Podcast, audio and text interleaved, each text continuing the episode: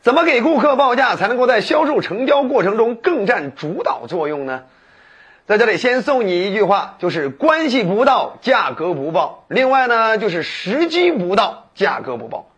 先说这第一句，就是在你跟他还没有建立信任感关系的时候，你还没有真正的挖掘到对方真实需求，对方还不见得给你提出的是真问题，给你说的是真心话的时候，不要轻易报价。哎，第二个呢，就是时机未到，价格不报。报价往往都是在你了解了对方的真实需求，并且你已经要得对方一定承诺的情况下，并且你们之间已经有了互信基础，对方也大致很难再给你砍价议价的时候，在那个时候报，基本上都能拿得住对方。一会儿咱们具体讲一下三步报价法。先在这里跟大家说一下，我们报价呀，我们可以报，但是我们一旦报的时候，我们就要给对方提条件。哎，对方如果问我们要一个报价，甚至问我们要一个最低报价的时候，我们上来就要跟对方提你要多少订单量，对吧？你的付款方式和付款周期是什么样的？哎，你是只要产品，呃，不要售后服务，还是你也希望把售后服务这方面也都呃这个拿下？好了，这些你都是在跟对方谈条件。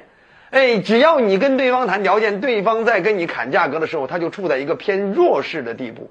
为什么？因为你有一个前置性条件，他订单量高的话，你就可以解释吗？你要订单量大一点啊，咱这事儿呢还可谈，有一定的空间。但如果你订单量太小了，你低于多少，咱真的没得谈。为什么？从这种比如说工厂的制板的基础成本上啊，那都都蛮大的，并且呢，物流成本呀，各种人工成本呀，对不对？都是在里边的。哎，甚至有些时候，你可以跟对方去谈这个付款周期的问题，以及相应的售后服务的问题。想要收听更多付费节目，请加微信六九九二五零知识众筹群，期待您的加入。你还可以跟对方谈这个售后成本该怎么样分担的问题，比如说有些时候不是人家厂家的问题，就是客户本身的问题。哎，返回厂家了之后，就得安排人工去维修啊，这就有人工成本喽。完事儿了之后还得想办法给你运回呀，对不对？这就有运费喽。你别看这运费就那么一点儿，但累积起来那可是不小的开支呢。啊，所以你这就是什么？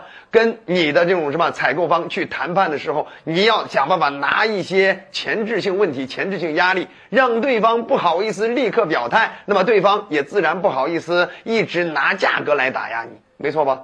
好了，那么我们在这里也解释一下这个三步报价法适合在什么时候去报价。首先，第一步呢，就是你充分了解对方的真实需求之后，根据对方的需求针对性的报价，就是。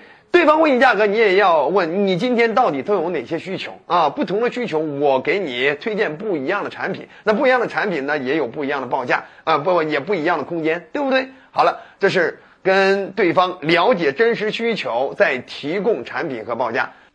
那除了第一点，这第二点呢，就是我们耐心的解决完客户的疑虑，甚至问客户要得承诺后，我们再报价。你千万不要等问题还没有彻底解决完，你就开始提前报价，这样的话你很吃亏。为什么？因为对方往往会蹦出其他一系列的问题来压榨你的价格，那时候你就很被动了。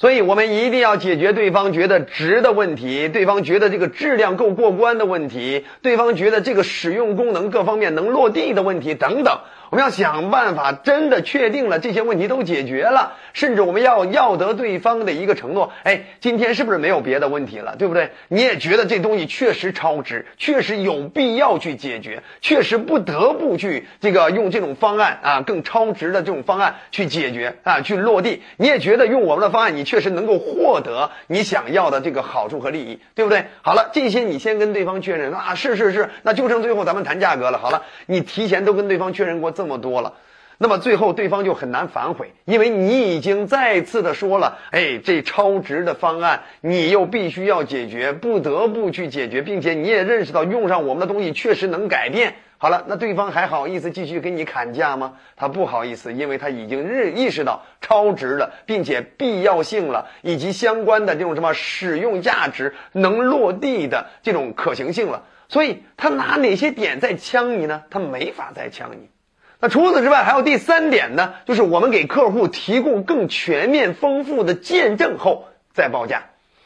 这些见证啊，就包含了比他体量还大的这种采购方啊，或者是某些权威机构啊，啊，或者某些权威人士啊等等，讲一些这些事实啊，这些合作成功的事实。好了，为什么要讲这些事实？因为你讲完这些事实，最后他问价格的时候，你再报价，对方再给你砍的话，你就可以说：哇，我们过去跟这么多跟你一样体量，甚至体量比你大的，还有权威的人去合作的时候，都没有这种降价这一说。如果我们要真降价了，那岂不是对他们最大的不尊重？传出去了，我们在江湖上还怎么立起自己的地位？哎，你这样说完了之后，对方是不是也不好意思继续杀你价呀？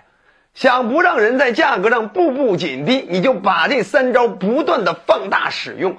如果你觉得好，也欢迎你点赞转发给更多的人，让更多人受益。想持续提高自己的销售技巧，也欢迎你订阅我们的专栏，后面还有更多落地的方法等你来挖掘。觉得好就点赞转发好评收藏，我们下期再见。